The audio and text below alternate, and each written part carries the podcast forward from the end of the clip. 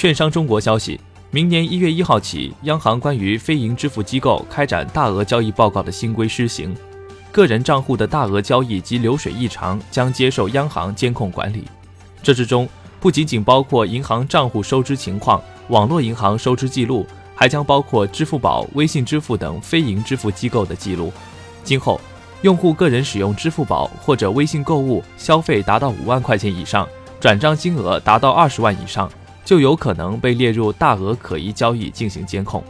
本消息来自界面新闻，由喜马拉雅 FM、听头条共同制作播出。